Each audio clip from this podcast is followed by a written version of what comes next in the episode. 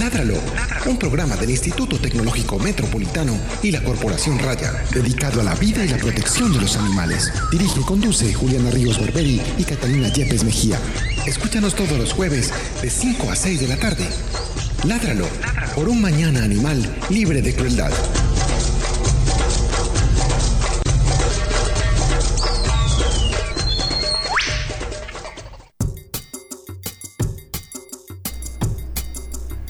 Muy buenas tardes, estamos en otra edición de nuestro programa Ladral, un programa de raya con el apoyo del Instituto Tecnológico Metropolitano dedicado a la vida y la protección de los animales. Mi nombre es Juliana Ríos Barberi y soy la directora de este programa y soy estudiante de noveno semestre de Ingeniería Biomédica de aquí del ITM. Mi nombre es Catalina Yepes, médica veterinaria de la Corporación Raya y codirectora de este programa. Eh, agradecemos muy especialmente a José Julián Villa por la música que escuchan en el fondo, a Carlos Pérez por el cabezote de nuestro programa, a Pilar Sepúlveda por la realización, a Gretel Álvarez por los diseños que hace cada semana de nuestro programa y a Andrés Camilo Puentes por toda la parte de comunicaciones en la que nos ha venido colaborando desde que era nuestro practicante. Un saludo para Andrés, Lo- lo, lo hice. extrañamos. Lo, hice, lograste, lo, hice, lograste. hice. Creo que ya se me borró el chip del Felipe. ¿Quién demonios será Felipe? Nadie lo podrá saber jamás. Eh, hoy tenemos un invitado que ya había estado en nuestro programa hablando con nosotros de rastreo, de fauna silvestre, con todas las herramientas que ellos pues nos mencionaron ahí que, utilizaban para hacer esta, esta labor. Y hoy José Fernando Navarro, que es investigador asociado del Grupo de Medio Ambiente y Sociedad de la Universidad de Antioquia, nos va a estar hablando de un tema bastante interesante y creo que muy desconocido que tiene que ver con el impacto que las megaconstrucciones tienen sobre la fauna y la biodiversidad. Hola José Fernando. Hola, ¿cómo están? Muy bien, muchas gracias por venir a nuestro programa. No, a ustedes por haberme invitado. Eh, las preguntas de rigor, porque tal vez no escucharon el programa anterior, entonces cuéntanos de tus hobbies, qué te gusta hacer, qué, cuál fue la última película que te viste. Bueno, eh, pues hobbies. Para mí el hobby es caminar. Caminar y de pronto atento a todo lo que nos rodea del medio natural. Eh, yo pienso que cuando uno hace lo que quiere, así sea trabajando, pues no es un trabajo. Entonces, pues vivo feliz. Eh, tengo perros. Tengo una perra muy especial que se llama La Negra. La Negra Ay, sí. es parte fundamental de lo que yo hago en mi vida profesional porque es una perra que es entrenada en actividades de rastreo y seguimiento de fauna silvestre. Creo que es, si no estoy mal, es la única perra aquí en Colombia que hace ese tipo de actividades. Pero creo que alguien de un investigador del Instituto Alexander von Humboldt tiene también unos perros que están entrenados y trabajan con él en el Amazonas. Ella es hermosa, yo quiero conocerla. Un día se las traigo para que ella es muy inteligente. Ay, vea, si usted trae esa perra aquí, yo le voy a decir qué va a pasar. Tienen que conseguir quien haga el programa. Porque usted se va a derretir. Yo me embobo con los perros. Yo me embobo. Ya, ya Pues, no vuelve a poner No atención. pongo atención a- para mí. Es como... Sí, yo me embobo prácticamente. Nosotros tenemos que conocer la negra, Eh, obligatoriamente. Recuerden que pueden comunicarse a través de nuestras redes sociales en Facebook y Twitter como Corporación Raya y también pueden llamarnos y hacernos las preguntas que quieran sobre el programa de día de hoy en el al 440-5135. Vamos entonces con la noticia de esta semana. Es momento. Es momento. Es momento. De la noticia de la semana. noticias de la semana. En Ládralo. En Ládralo. En Ládralo. Bueno, el martes fue el Día Mundial de los Animales y eh, como parte de la celebración la personería del municipio realizó un programa, un foro que se llamaba Seres Sintientes eh, Seres sintientes protegidos por la ley. protegidos por la ley y pues en, en resumidas cuentas el foro se trató de todas las leyes que hay en nuestro país en este momento que ha- han sido implementadas hace poco sobre el tema de la protección de los derechos de los animales. Eh, se socializó la ley 1774 de 2016, que es la última ley que los declara seres sintientes. Creo que fue un foro muy interesante donde participaron pues varios concejales, el representante a la Cámara Nicolás Albeiro Echeverry, y donde nos pudieron como mostrar tanto lo que se estaba haciendo en Medellín, lo que se está haciendo a nivel nacional y lo que se viene ahora en adelante. Es muy claro que a la ley pues obviamente falta eh, mucha más de su reglamentación, pero se está socializando como con los entes gubernamentales gubernamentales que van a estar a cargo de, de hacerla cumplir, que es muy importante. Y además eh, tuvimos la presencia del área metropolitana a través de su director Eugenio Prieto, quien está pretendiendo en este momento, eh, pues como acercándose a esta ley que existe para todo nuestro país, el declarar un hecho metropolitano la protección de los animales. ¿Qué beneficios va a traer esto? Que creo que es muy importante y es como acabar un poco con la con las fronteras que existen y que lo que, ha sido la queja que siempre ha tenido Medellín, que Medellín está muy adelante en el tema de protección animal y de bienestar animal, con unos proyectos muy avanzados, que como ya sabemos el líder a nivel latinoamericano, pero pues estamos muy cercanos al resto de los nueve municipios que hacen parte de esta de esta área metropolitana y eso hace que estos proyectos y que estos programas de Medellín muchas veces se, sientan saturados por estar cargando con esa problemática. Entonces, al declararlo un hecho metropolitano, que es el proyecto que ahora está eh, llevando Eugenio Prieto a través del área metropolitana, desde el área se puede seguir invirtiendo. Eh, en el asunto de la protección y el bienestar animal en todos los municipios y presionando a cada una de esas alcaldías para que genere una acción inmediata para, reforzar los proyectos existentes. Recordemos que el área metropolitana ya tiene una unidad móvil que refuerza la unidad móvil que realiza el trabajo en Medellín y, en, y de la gobernación de Antioquia. Entonces creo que es muy importante el trabajo que se está llevando a cabo. Además, nos contaron que posiblemente también existe un proyecto para que la inspección ambiental se convierta en inspección animal específicamente para los, tratar los casos de maltrato animal para que sea mucho más eh, rápida el, accionar porque ya se van a dedicar solamente a esos eh, casos específicos. Entonces son, se vienen cosas muy positivas y pues esa fue la forma de celebrar desde la personería la cual también eh, agradecemos haberse vinculado porque eso significa que no solamente está velando por los derechos de los seres humanos no animales sino también eh, perdón los no animales bueno los animales humanos sino también por los animales no humanos y yo creo que en conclusión, pues lo que se salió de lo que se sacó de ese foro, en resumidas cuentas, es que el legislativo, los poder, el poder legislativo y el poder ¿Cuál es que es el otro? ¿Legislativo? No. ¿Judicial? El ejecutivo, el ejecutivo, y, el legislativo están en tono, pero falta un refuerzo muy grande en, en, el aspecto judicial para poder llevar a cabo la ley, las sanciones y todo lo demás, para que eso no se quede simplemente en un papel, sino que se ejecute todo lo que dice ahí.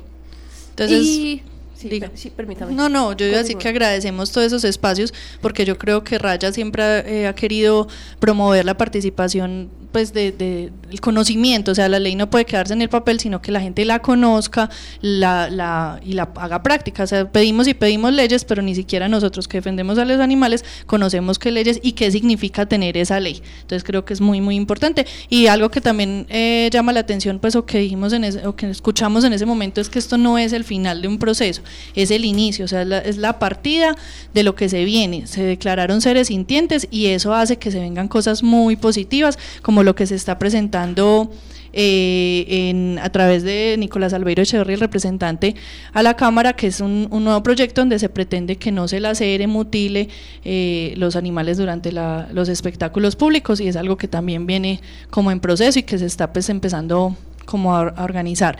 Eh, pues muchísimas gracias a todos, entrevistamos a varios de ellos que luego pues a través de nuestros programas les estaremos, como se dice, mostrando, ¿no? Porque no nos ven. Ah, pero es que también sale en YouTube. Ah, bueno, entonces mostrando eh, todas esas entrevistas a Ramón Acevedo, el concejal que nos siempre nos ha acompañado eh, y, él nos dejó un saludo eh, para la corporación que lo vamos a escuchar. Bueno, el programa de Radio Ládralo es muy importante porque, mire, la radio, la prensa, son muy fuertes, pero es muy importante mantenerlos. Yo creo que el esfuerzo que hace la Corporación Raya por mantener todos estos espacios es fundamental. Yo creo que la Corporación Raya, por encima de muchas cosas, es de las corporaciones más importantes en la defensa de los animales de Medellín y de Colombia y por eso siempre he dicho cuentan con todo mi respaldo y creo que debe contar con todo el respaldo de los oyentes y de los defensores de los animales de Medellín, de Colombia y de Antioquia. Muchas gracias. Bueno, muchas saludos al concejal médico psiquiatra Ramón Acevedo por esas palabras tan bonitas que tiene para nosotros y pues Muchísimas gracias por ofrecernos su apoyo y pues como él dice, por favor apóyennos. Eh, a propósito que tenemos la campaña Estoy con Isla Fuerte, eh, necesitamos recoger 300 patrocinios, es decir, 300 cirugías de esterilización para perros y gatos que realizan Isla Fuerte, eso queda en Bolívar, es un corregimiento de Cartagena y es una población a la que podemos impactar positivamente a través de la esterilización, entonces por favor, personas, vincúlense con la campaña Estoy con Isla Fuerte. Queda poco tiempo. Eh, nos faltan muchos patrocinios aún, por favor, necesitamos eh, difundir esta campaña. Si usted conoce empresas que se puedan vincular, si usted conoce eh, patrocinadores, fúndalo a través de su familia, de sus contactos, de sus redes sociales. Entre más gente se entere, hay más posibilidades que logremos esta meta que es tan importante para nosotros como entidad, pero sobre todo para esa comunidad que ya está alerta, que ya está esperándonos, que ya está ansiosa porque vayamos, porque sabe la importancia y lo que esto va a significar para la sociedad en general. O sea, recuerden que esto no beneficia solamente a los animales, que finalmente pues es nuestro objetivo, sino a toda la sociedad, a la fauna silvestre de esta zona, porque ahora hablábamos con José también de, del impacto que tienen muchos de estos animales domésticos en la fauna silvestre y lo hemos venido diciendo en los últimos programas, y también a la sociedad entera, o sea, al, turismo también, es una zona supremamente turística y que obviamente el turista no quiere llegar a un, a un espacio donde haya animales desnutridos, maltratados, con heridas, o en condiciones pues eh, difíciles. Entonces necesitamos el apoyo de todos para lograr esta meta. Es un objetivo difícil, es la jornada más grande que nos hemos puesto como como de meta hasta ahora. Eh, está basado en un censo previo que realizamos en la zona y por eso necesitamos el apoyo de todos. No solamente se va a esterilizar estos 300 animales, sino que se va a atender a un, más o menos 100 burros, que son la, población existente eh, que utilizan pues como eh, transporte y carga en la isla. Entonces ahí les queda la invitación para que nos apoyen y recuerden que pueden encontrar nuestra campaña en redes sociales con el hashtag Estoy con Isla Fuerte. Y también recuerden que pueden comunicarse con nosotros a través de nuestras redes sociales y de la línea telefónica 440-5135. Ahora sí, eh, hablando pues del tema del día, vuelvo y repito, estamos con José Fernando Navarro, él, es biólogo, investigador asociado del Grupo de Medio Ambiente y Sociedad de la Universidad de Antioquia. Y el tema del día de hoy es cómo todas las construcciones que estamos realizando para nuestro beneficio eh, perjudican de alguna manera o impactan de alguna manera la, la, biodiversidad y los ecosistemas. Entonces empecemos, José Fernando, hablando cómo es esa afectación, qué es lo que pasa, qué es lo que traen las construcciones en la biodiversidad, qué es lo que les hace. Bueno, nosotros tenemos que entender básicamente que todas las actividades que tengan intervención en el medio natural van a ejercer un impacto. Eso es claro. Entonces es también recordarnos que eh, es responsabilidad de todos nosotros. Todos queremos buenas, todos queremos buena, buenos servicios públicos, queremos em, apartamentos lujosos. Sí, tener buenas vías de acceso, internet, bueno, una cantidad de cosas que realmente están impactando directamente el medio ambiente. Entonces nosotros, yo no soy extraño al progreso, entre comillas, porque para muchos eso es progreso, desarrollo, tenemos que ir andando, pero también tenemos que conciliar eso con el medio ambiente y que el medio ambiente de alguna manera eh, es consecuente con lo que nos está entregando. Y el respeto a eso es también una consecuencia de nuestra educación ambiental. Lo que pasa es que Colombia, si lo miramos desde unas perspectivas muy amplias, es un país eh, ignorante en materia ambiental. Entonces hacerle entender a la gente la importancia de cada ser vivo en el ecosistema es muy complicado. Entonces es importante que con esas intervenciones que se hacen en el medio natural podamos de alguna manera ejercer acciones de manejo y cuidado sobre esa fauna afectada por esas obras. Es una responsabilidad, pienso que es ética de los profesionales, moral de las personas, desde todo punto de vista. ¿Por qué? Porque cualquier ser en la naturaleza tiene igual respeto como nosotros, pienso yo. Mucha gente dice que las tórtolas, que las ratas voladoras. Eh, ya eso son situaciones que se nos salen de las manos, pero si nosotros observamos la cantidad de tórtolas que hay en Medellín, eso es de alguna manera el desbalance natural que hay en el ecosistema. Que nosotros mismos hemos, hemos producido. Mm se determina hacer pues una construcción, un edificio, una unidad residencial, un puente, una no sé, una avenida. en determinada zona. ¿Quién entra a evaluar ese impacto que va a generar sobre la fauna y flora silvestre y qué tan subjetivo objetivo es, porque pues si me llaman a mí, yo así que no, suspendan la obra, que no, Suspendan la Bueno, obra, que no- no talen nada. Existen herramientas de tipo normativo que son los estudios de impacto ambiental. Cualquier estudio de impacto ambiental, hago la, la salvedad, bien realizado, porque es que hay que ver que a veces hacen unas cosas que dan vergüenza. Es, la idea es que sea una cosa muy bien hecha. A partir de ese momento, entonces nosotros vamos a ejecutar acciones que nos va a delimitar ese, ese estudio de impacto ambiental, que son los planes de manejo. En los planes de manejo deben estar inscritos todas esas actividades que se deben realizar para salvaguardar la vida de esas especies que se van a ver afectadas. Entonces lo que nosotros hemos llamado de alguna manera los rescates de fauna. Entonces es muy importante que todo el mundo entienda que se deben hacer este tipo de acciones dentro de cualquier obra de gran infraestructura o de pequeña infraestructura. Eh, vamos a construir un edificio para lo cual hay que remover una cobertura vegetal. Tenemos que entender que si se remueve esa cobertura vegetal hay seres animales vivientes en ese sitio. Entonces es nuestro deber salvaguardar esos individuos porque hacen parte de nuestra biodiversidad. Y si rompemos de alguna manera esa cadena, pues eso se va a ver representado en el ecosistema. Si yo llego a un sitio donde hay una cantidad de ardillas, que me ha pasado, y uno entra y son una cantidad de ardillas, hay lagartos, que la gente, muchas veces la gente mira, pero la gente lo que hace es que no observa. Es que es muy diferente mirar a observar. La gente no observa la cantidad de vida natural circundante que está en nuestro patio de atrás, a la vuelta de nuestra casa, en el parque del frente, en el jardín. De eso nos tenemos, tenemos que ser conscientes nosotros. Entonces es como ejecutar esas acciones coherentemente. O sea, yo sé que la construcción de un edificio, una megatorre, ¿cuánto va a generar? Eso genera los recursos que ustedes quieran. Pero lo que pasa es que los constructores y mucha gente quiere que todo les entre. Hombre, debemos ser de alguna manera partícipes con el, con el medio ambiente y generar esos espacios de esos seres que están ahí, que se van a ver desplazados. Los animales también se desplazan. Hemos hablado mucho del desplazamiento de las personas. Los animales, por efectos de esas obras y esas intervenciones, se desplazan.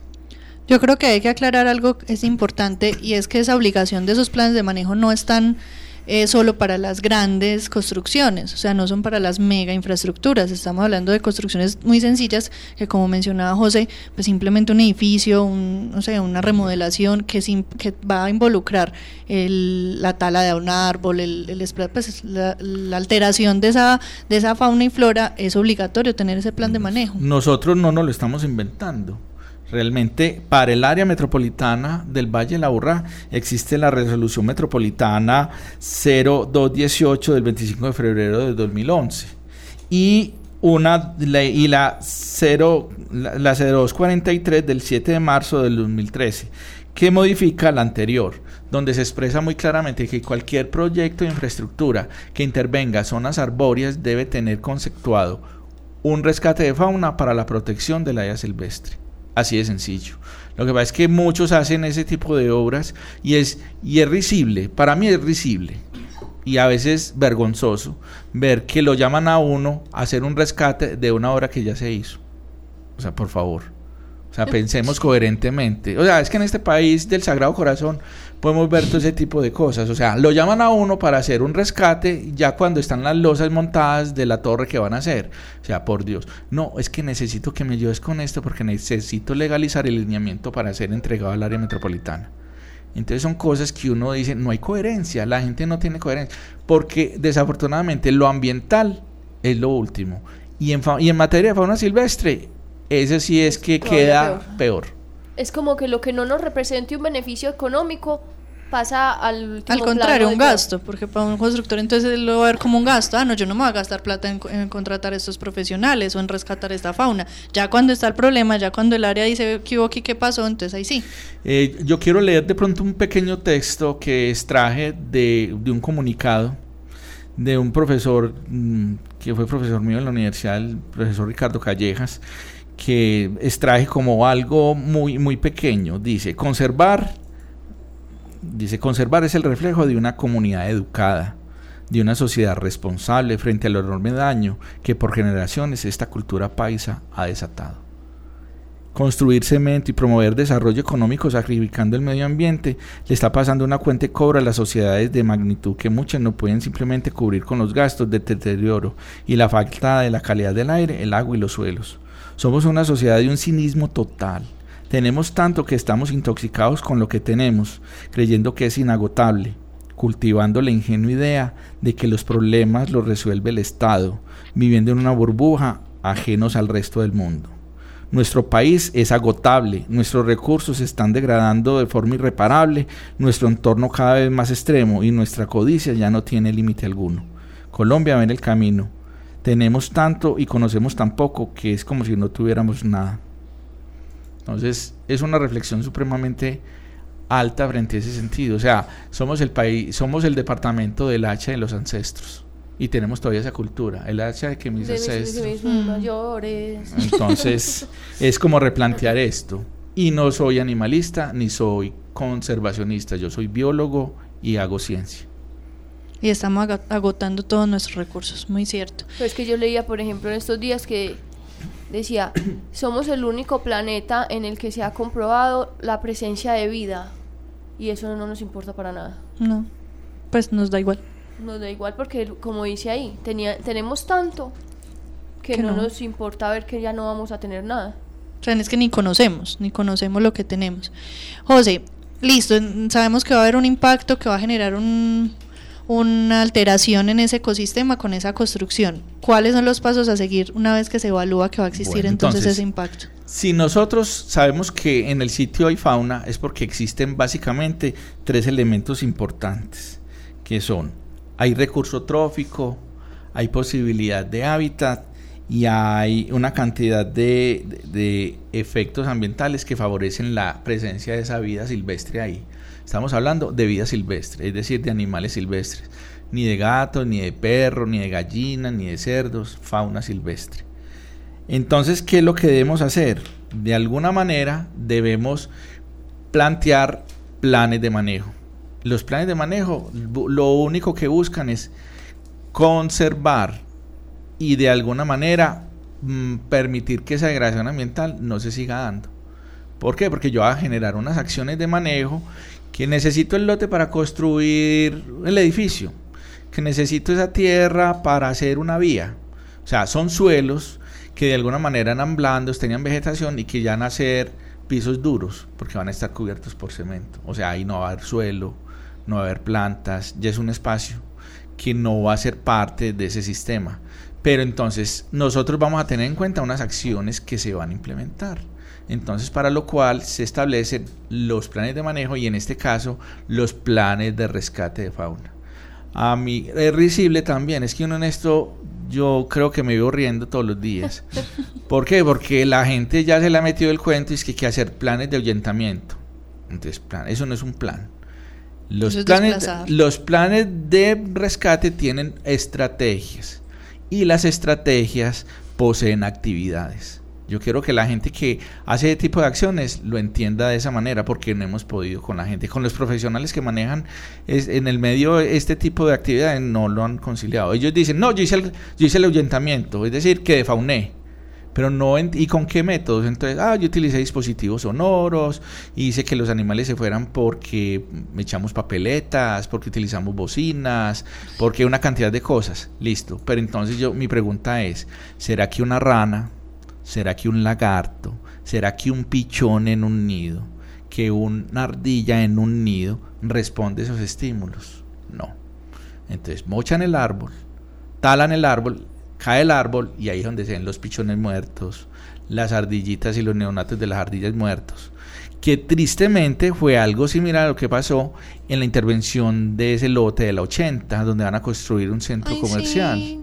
O sea, donde al parecer, por fuentes eh, eh, externas, no se hizo ningún plan de manejo frente a la fauna. Tenían que talar y talaron, y no les importó que hubieran pichones, que hubieran crías, que hubieran lagartos, que hubiera nada. Entonces, se hizo, fue un ahuyentamiento y ni siquiera se hizo eso. Entonces, hay una de las estrategias es el ahuyentamiento. Después entra otra etapa que se denomina la etapa de salvamento. como su nombre lo dice, salvar lo que aún queda ahí. Es decir, que hay que hacer una revisión minuciosa de cada espacio. José Eh. Fernando, permítame le interrumpo. O sea, sí debe haber una etapa de ahuyentamiento Sí, siempre. Siempre, porque es lo que... Lo que pasa es que en temas de ciudad y en comunidades uno no puede utilizar unos términos que son muy técnicos porque posiblemente son términos muy agresivos.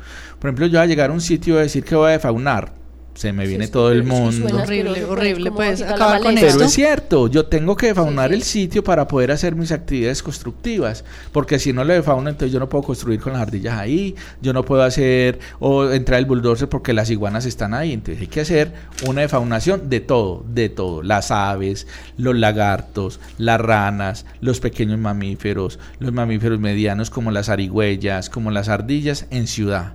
Ya si hablamos de un plan de manejo para una mega obra, eh, las hidroeléctricas, pues ahí ya las estrategias son mucho más, eh, más montadas, tienen más recursos, entonces ahí por ejemplo utilizaríamos perros para buscar madrigueras y desbaratar esas madrigueras con el fin de que los animales no las vuelvan a ocupar. Porque hay un fenómeno ecológico que se denomina ocupancia. José, Y- venga, pero un momento, perdón. Dale. Eh, lo primero que habría que hacer entonces es también saber qué, qué animales hay. Claro, Por entonces- lo que decías ahora, o sea, no todos van a responder a los mismos estímulos para ahuyentarlos. Yo no puedo poner un, yo no puedo montar un plan de manejo como a veces lo piden las, las autoridades sin hacer una línea base. Es decir, hacer un inventario. Yo monto mi estrategia sabiendo qué es lo que hay. Si yo voy al sitio y sé que en ese sitio hay rapaces, pues tengo que hacer un plan de manejo que me incluyan las rapaces. Si yo sé que ahí cerca hay un humedal, entonces tengo que hacer un plan de manejo que me incluyan esas especies que van a haber en ese humedal. Es claramente. Lo que pasa es que lo- los levantamientos de línea base muchas veces son insuficientes. Están mal hechos, mal realizados y no están hechos con personal competente. Hay o a que la carrera, supongo yo. porque Claro, es que yo no, puedo, yo no puedo hacer un estudio de impacto ambiental en dos días. O sea, a mí en dos días, ¿qué me va a decir eso? Es la foto del momento. Yo tomo una foto de ese momento, pero es una foto que no me da y no me va a decir exactamente qué es lo que hay. Pues que yo tampoco puedo decir que va a hacer un estudio de impacto ambiental que, de fauna que me dure un año. Eso es imposible y no hay costo que cubra esas actividades. Pero yo sí puedo hacer un estudio más o menos resumido en 10 días, 15 días de campo. Más o menos me dar una idea. En ese momento, ¿qué es lo que hay? Y listo. A partir de ese momento ya tengo una línea base para poder montar mi estrategia. O sea, cada hora, o sea, yo no puedo hacer un, yo no puedo replicar un plan de manejo para esta obra, después para esta, el mismo, es el no, mismo. no es el mismo, es diferente. Y si uno ve muchos informes, son el copy-paste. O sea, es lo mismo, las mismas actividades. Ni siquiera se tomaron el trabajo de visualizar realmente qué es lo que había en el medio, sino que es un lineamiento ambiental que se debe cumplir y así lo entregan. Y muchas veces ni se hace el monitoreo necesario para saber si sí es verdad lo que hay. O sea, las autoridades muchas veces ni verifican la información. José, ¿qué profesional hace ese primer inventario? Bueno, ¿cuál? Pues, ¿quién es el Hay idóneo, profesionales idóneos. O sea, yo no quiero aquí empezar a debatir quién es más idóneo que otro. Por ejemplo, hay, pues básicamente sería un biólogo que sepa de fauna silvestre, que tenga experiencia en ese sentido en diferentes grupos animales. Eh, que sepa de aves, que tenga algún conocimiento de herpetos y de mamíferos, que eso a nivel de ciudad pues es muy general y las especies son muy, muy particulares y se encuentran, pues ya más o menos se sabe qué es lo que hay. Pero a nivel, por ejemplo, en proyectos grandes, en megaestructuras de Itu y de Ituango, se necesita un especialista por grupo, es decir, un ornitólogo que es el que estudia las aves, un herpetólogo que sería el que trabajaría con ranas y lagartos, serpientes, un mastozoólogo que es el encargado de trabajar, por ejemplo, con mamíferos. Entonces, cada uno desde su visión profesional hace eso. Hay muchos veterinarios que hacen muy buenos trabajos. Conozco para la ciudad de Medellín dos o tres muy buenos y son excelentes. Pero hay unos que ensayan. Y aquí, con el perdón de ellos y con el perdón de muchos biólogos, no podemos ensayar. No podemos decir, es que yo creo que sé. No, no. Es que yo no creo. Es saber si sabemos o no sabemos hacer las cosas. Porque muchas veces uno va a ver y es una cantidad de errores que cometen en, en- en las actividades que uno dice, bueno, y aquí no hay nada que hacer. O sea, ya se hizo la, ya se hizo la intervención, ya lo que pasó, pasó y ya no hay reversa. Es que estamos jugando con la vida de un montón de seres que están ahí. Entonces, bueno, se conoce el inventario, se evalúa qué, qué animales hay y se plantea entonces, Entonces- esa primer Entonces yo monto, no, yo monto el plan de rescate. Ese es el nombre. Pero plan entonces, primero de rescate. inventario, ahuyentamiento. No, no, yo mon- ya con el inventario yo monto mi plan de rescate de fauna. Listo. El plan de rescate de fauna tiene tres estrategias, estrategias que son ahuyentamiento, salvamento y liberación. Y cada una de esas estrategias tiene actividades. Entonces yo ya había dicho, el ahuyentamiento tiene que actividades. Eh, re- em, disturbio. Entonces, ¿cómo hacer el disturbio? Con dispositivos sonoros, listo, utilicemos unas cornetas. Utilicemos remoción de parte de la cobertura vegetal, mirando detalladamente qué hay. Entonces ahí es donde entran unas metodologías o unos lineamientos que llamamos de filtro grueso y filtro fino. O sea, hay que revisar de pronto les va a parecer muy, muy dispendioso, pero hay que hacerlo. Entonces, revisar, por ejemplo, los árboles, con un personal entrenado en alturas que revise los árboles, porque desde el suelo muchas veces No, no, pues se observan. nada, Entonces, hay que montarse, visualizar si los nidos están. Los nidos están, posiblemente los nidos están, pero están abandonados. Entonces, son unos nidos que debemos destruir. Entonces se llama desactivación. Desactivamos los nidos. Si yo los dejo es como si yo dejara un apartamento listo para ser ocupado. Ese es el evento que se denomina ocupancia. José, porque a eso iba yo, pues en medio de mi ignorancia, pues igual uno utiliza las cornetas, el sonido, no sé qué, se fueron, pero pues si, si ya después Entonces no que- suena, Entonces vuelven, hay que no. empezar a revisar árbol por árbol. Vamos a talar 253 árboles. Hay que hacer 253 evaluaciones en cada árbol. El árbol quedó liberado. Túmbelo. Hágale. ¿Qué más vamos a hacer? Túmbelo. ¿Tienen los lineamientos y tienen la orden para hacer eso? Hay que hacerlo, túmbelo, pero revisen qué es lo que hay, listo. Entonces después llegaría otra fase o, otra estrategia que denomina el salvamento, que ella es salvar lo que queda. Entonces con, con tareas de acompañamiento, es decir, la obra, la remoción de la cobertura vegetal dura un mes, tenemos que tener un profesional un mes ahí verificando las acciones de manejo. Y después vamos a tener lo que es la etapa de liberación. Entonces ya con los animales que yo he salvado dentro de ese plan de rescate, yo los ubico en un sitio. ¿Con qué? Con las mismas características ecológicas. ¿Qué impacto puede tener esa liberación de esos nuevos? Bueno, entonces seres aquí es en otros donde, ecosistemas. entonces aquí es donde empieza, donde empezamos a cojear. Entonces todo el mundo dice, bueno, vamos a todo lo que vamos a coger en esta obra que cogimos cinco ardillas, 10 iguanas, 44 chuchas o zarigüeyas, que eso nos ha pasado en un proyecto que tenemos ahora en Itagüí con, con Metro Plus, que se ha hecho un trabajo excelente. Entonces vamos a, a dispensarlas en un sitio. Entonces, bueno, listo. Yo, yo no sé del cuento, entonces eh, busco un bosque cerquita con todo eso. Entonces, hay unas fórmulas matemáticas y unos modelos matemáticos muy complejos. Que yo lo digo así, pero es que eso no es tan complejo si no pensemos desde una frase tan sencilla como dice, donde caben 10, no caben 30. Entonces desde ahí empezamos a fallar. ¿Por qué? Porque el área receptora, que así se denomina, área receptora, tiene ya unos animales, ya eso tiene una capacidad de carga, es decir, el sistema soporta lo que tiene, no más. Yo no puedo tener un sitio que tenga 100 zarigüeyas y le va a meter otras 30, porque el sistema va a colapsar. Es lo que se denomina la capacidad de carga. Y la capacidad de carga está dada por qué? Por los recursos existentes en el sitio. O sea, si yo tengo una familia, yo tengo que mercar para una familia de cinco personas. Pero si a esa familia le va a meter 10 personas más, tengo que, ¿qué? que comprar más mercado. O sea que tengo que tener más plata para mercar. Y si no la tengo, entonces ¿qué? Vamos a aguantar todos hambres. Entonces algunos se van a tener que ir porque no les va a dar. Son términos generales que las sociedades humanas se llama ecología urbana y los animales funcionan bajo esos mismos principios que son los recursos. Entonces, ¿qué ha faltado aquí? Ha faltado mucho estudio. Y yo soy ignorante en el tema también, porque nos falta mucho. Hay, hay factores, por ejemplo, de dominancia. Los animales son dominantes. Y otro animal que usted le meta, así sea un ratón, ese ratón va a tener una, un, un ratón que es residente ahí, que ya tiene un dominio vital en ese sitio. Va a haber competencia. Posiblemente ese otro ratón que es residente ahí va a ser desplazado por este que entró. Entonces miren todas las afectaciones que estamos. Y ese pequeño ratón, que son las presas, que de alguna manera las presas son las que delimitan la acción de los depredadores, van a hacer que esos depredadores que posiblemente estaban presentes en ese sitio ya no estén. Entonces miren que eso es una cadena. un desequilibrio. Se monitorea posteriormente si los animales regresan al, al- a la, a la empresa. Bueno, entonces... Su cara de angustia. Ese es otro, ese es otro dilema, o sea, no hay. Entonces, listo. Se supone que yo hago un plan de manejo ambiental. ¿Cuál es la manera de yo medir que ese plan que yo propuse es exitoso? Pues hacerlo en monitoreos.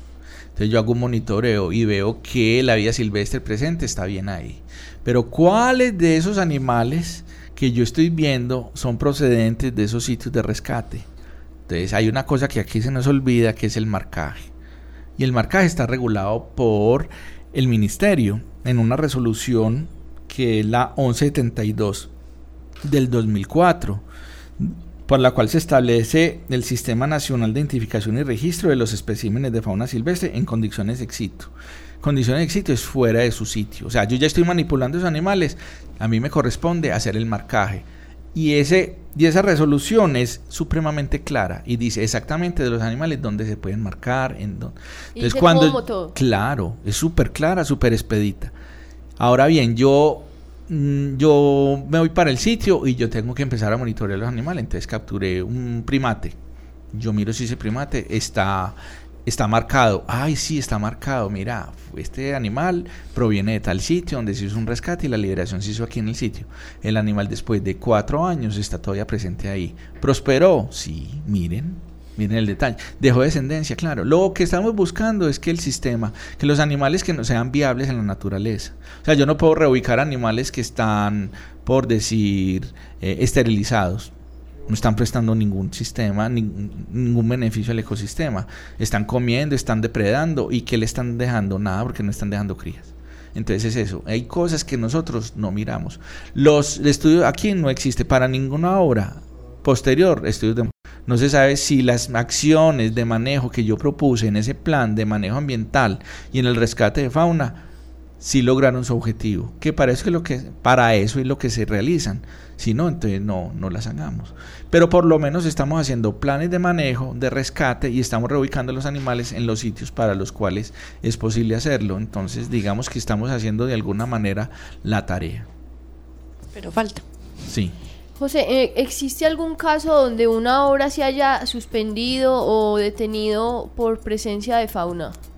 No, existen casos en que las obras se han detenido, pero es por el elemento arbóreo. O sea, la gente no permite que se tale. Entonces ahí ha habido que, si yo permito que no se tale, pues la vida silvestre va a seguir ahí. Pero no, eh, yo quiero que quede un mensaje claro y es que no estamos en contra de, de los eventos constructivos, del desarrollo y de la construcción de ciudad. Nosotros podemos tener una construcción de ciudad acorde con que, que sean ciudades ecológicas, que sean ciudades que permitan podernos relacionar directamente con la fauna silvestre que está ahí, que está en mi jardín, que está en el patio de atrás. Sería muy bacano uno tener, por ejemplo, en su casa, si uno tiene un solar abierto, que llegaran armadillos o llegaran las arigüeyas, ¿por qué no? O sea, es educar a la gente en ese, en ese mismo, en ese, en ese hábito de observar la fauna silvestre ahí, que es que no es ajena a nosotros, está ahí. Está ahí, convive con nosotros. Sí. Es uno- una- un actor más como en todo este En todo el entorno, sí, de todo el ecosistema, es que no somos solos. Eh, José, creo que pues, se nos acorta ya el tiempo, nos falta algo más por, Ah. por decir. Ah, Pues yo sé que estamos es muy el emocionados, tiempo pero en televisión es así, se va volando. Se va uno Lo, bueno no dura. Lo bueno no dura. Falta ¿Alguna, más. alguna cuota, alguna No, yo, eh, yo lo que quiero de pronto es dejar un mensaje, es que la gente entienda que, y, y a los profesionales que están oyendo este programa, que trabajan en las áreas ambientales, seamos éticos. El la, el- la primer, yo, yo pienso que el primer acto de corrupción que uno en su vida profesional puede hacer es aceptar un trabajo para el cual uno no está preparado. Exacto. Yo- Ese es el primer acto de igual, corrupción. O sea, si yo no sé de eso, no lo hago, ¿Pa' qué no lo haga. No, pa' Deje ganar- lo que lo hace. Y lo que pasa es que es pachazo la plata al bolsillo nada más. Por eso, entonces uno va a ver las acciones de manejo y uno dice, pero ¿qué fue lo que hicieron aquí? Y uno ya, a uno le da impotencia ver ciertas cosas que uno pasa, y aquí hicieron un plan de rescate. No, ¿qué? No.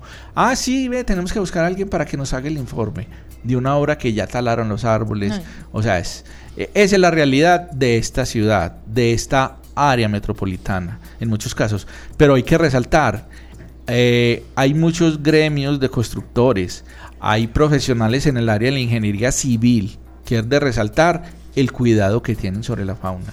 Y es el compromiso que están teniendo para conservar la vida silvestre. Es impresionante, muchos de ellos, la conciencia que han tomado en ese sentido. Otros no, otros siguen, no les importa. O sea, eh, hay gente muy preparada en este país y en esta ciudad, demasiadamente preparada, pero muy poco educada en materia ambiental. Increíble que sigan pasando cosas como esta. Muchas gracias José por toda bueno, tu muchas gracias a ustedes. Eventos, campañas, jornadas de vacunación, esterilizaciones, encuentros, conferencias. Todo en la agenda de la semana en Ládralo. Bueno, este fin de semana tenemos jornadas de implantación de microchip empezando el día de mañana, el 7 de octubre, en la plazoleta central de la Universidad Autónoma Latinoamericana, en la carrera 55A número 4950 el sábado en la Casa de Justicia Móvil Instituto Educativo de Arango, en el corregimiento Altavista, en la calle 18, número 103-160. Y el domingo 9 de octubre en el parqueadero externo de la urbanización Las Cometas, en la calle 76B, número 8801, Robledo Villaflora. Recuerden que la implantación de microchip es un servicio gratuito de la alcaldía de Medellín, no es un GPS, es simplemente un sistema de registro de identificación de perros y gatos por medio del cual pues va a ser mucho más fácil encontrar un perro o un gato cuando se pierda, si, si es hallado, eh, a través de la lectura de esa información que tiene grabada en el microchip, que es un arrocito que se le implanta eh, debajo de la piel en la, parte del cuello.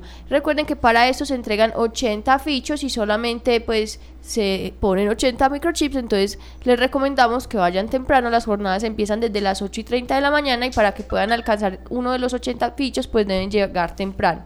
Es un servicio gratuito de la alcaldía para que no se vayan a dejar estafar. Y el 23 de octubre tenemos una jornada de esterilización a bajo costo en Medellín en la piñuela en Aranjuez tienen un valor de 65 mil pesos. Eh, no cubre los exámenes prequirúrgicos, pues que si usted quiere los puede hacer o si no, pues eh, siendo una jornada humanitaria no son obligatorios. Eh, recuerde que en estas jornadas no se atienden animales ñatos o braquicéfalos por el riesgo que tienen en la, en la anestesia y que con lo que nosotros recaudamos en estas jornadas podemos financiar jornadas gratuitas en municipios de Colombia que son apartados y que no tienen los recursos, eh, las podemos financiar y podemos llegar a todas esas comunidades que tanto lo necesitan. Para obtener el cupo deben de escribir a esterilizaciones envían sus datos, nombre, teléfono y los datos de su animal, pues si especie, si es perro o gato, qué edad tiene y si es hembra o macho. Recuerden que son cupos limitados para que se apuren también, es el 23 de octubre en Aranjuez, e, exactamente en La Piñuela. Y por favor, pues de nuevo les reiteramos esta solicitud de ayuda para nuestra campaña Estoy con Isla Fuerte, en la cual, en la cual vamos a operar o a esterilizar 300 perros y gatos y les vamos a dar atención veterinaria a 100 burros eh, que allí habitan más o menos, ojalá sean más, pues no ojalá sean más burros, sino ojalá podamos atenderlos a todos. Sí. Eh, eh, que prestan pues como el servicio de carga y transporte en la zona, eh, pues de verdad que queremos que nos apoyen de cualquier forma que puedan. Son 300 animales que van a tener una mejor vida y que a la vez vayan, van a ayudar a toda la comunidad a tener una mejor convivencia con ellos y entre ellos mismos también. Ayúdenos también a difundir este mensaje a través de sus redes sociales y a través de sus familias y amigos, por favor. Bueno, muchas gracias a José Fernando por haber estado en el programa del día de hoy. A todos nuestros oyentes, eh, recuerden que nos volveremos a escuchar el próximo jueves en otro programa con un tema de interés para los que queremos y defendemos los animales. Chao. Chao. Ládralo, un programa del Instituto Tecnológico Metropolitano y la Corporación Raya, dedicado a la vida y la protección de los animales. Dirige y conduce Juliana Ríos Berberi y Catalina Yepes Mejía. Escúchanos todos los jueves de 5 a 6 de la tarde. Ládralo, por un mañana animal libre de crueldad.